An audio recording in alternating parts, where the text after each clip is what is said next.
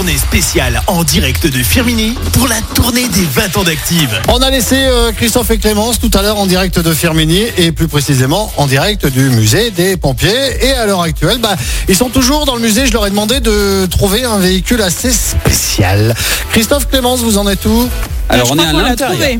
On est à l'intérieur. Euh, comment te dire En fait, tu rentres, tu as le musée et ensuite tu as un hangar juste à côté immensissime avec euh, je ne sais combien de camions. Ah ben on comprend le deuxième plus grand musée là. Euh, vraiment, il y a tous les camions possibles et inimaginables euh, de, de pompiers. Et à un moment, on marche comme ça dans le couloir. Je vois camion, gros camion, deuxième gros camion. Et en plein milieu, je ne comprends pas, euh, Fred, il y a une deux chevaux. Oh On est devant une deux chevaux rouge, la deux chevaux de Cogolin.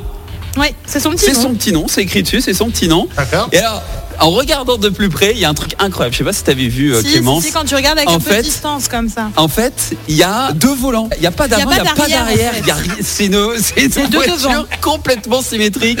J'ai l'impression qu'ils ont, ils ont regroupé deux avant de De deux deux chevaux. chevaux Ils ont collé ça. pour en fabriquer une seule. Ouais, ouais c'est incroyable. Et ça sert à quoi alors? Et ben, eh ben, justement, c'est la bonne question. Euh, on aimerait bien savoir à quoi ça sert d'avoir mis un volant devant, un volant derrière. Mais non, mais Euh, si, parce que moi j'ai lu la petite, euh, le petit panneau. Alors c'était un monsieur, un colonel, Oui. qui avait dû faire plus de 5 km en marche arrière, tu vois. Et du coup, forcément, bah, c'est plus facile de conduire si tu as deux marches, enfin, tu vois, deux avant plutôt que un Ah bah oui, arrière. ah oui, oui, effectivement. Peut-être que Monsieur Chambon a l'explication complète. Monsieur Chambon. Monsieur Chambon, pourquoi cette voiture a deux volants Alors à l'époque, c'est des pompiers qui ont été bloqués sur une piste qu'on appelle maintenant piste DFCI, défense de la forêt contre l'incendie, et ils ont été coincés avec un véhicule.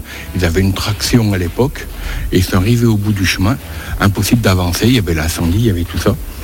Et ils sont repartis en marche arrière, ils ont reculé, reculé, mais ils avaient une petite lampe comme ça, ils sont débrouillés, ils ont fait 5 bornes en marche arrière. En marche arrière, Eh oui, 5 ben- km. ben- ben oui, ils n'avaient pas, le- pouvaient Wow. pas faire demi-tour, rien du tout.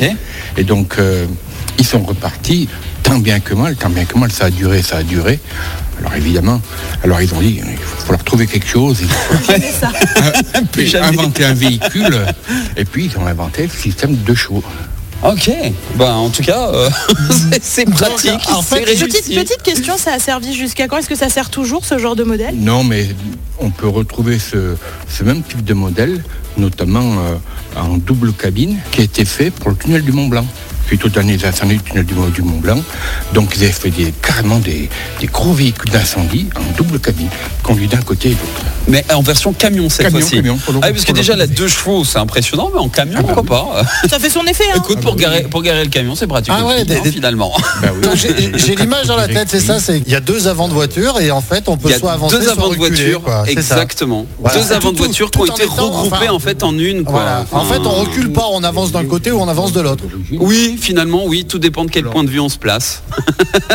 Mais ce qui est bien, c'est que tu peux mettre deux conducteurs, un qui s'occupe de l'avant et un de euh, l'arrière. Alors, en principe, le conducteur descendait, il arrêtait la voiture, il descendait, il bloquait la direction, passait de l'autre côté, prenait, redémarrait. Ah bah voilà, et c'est parti. Bah oui, on va pas s'embêter. c'est- Ah bah, à un moment donné, quand on peut faire quelque chose de Tout à pratique, fait, tout pourquoi s'en priver tout à fait. Parce que vous le disiez, deux moteurs, etc.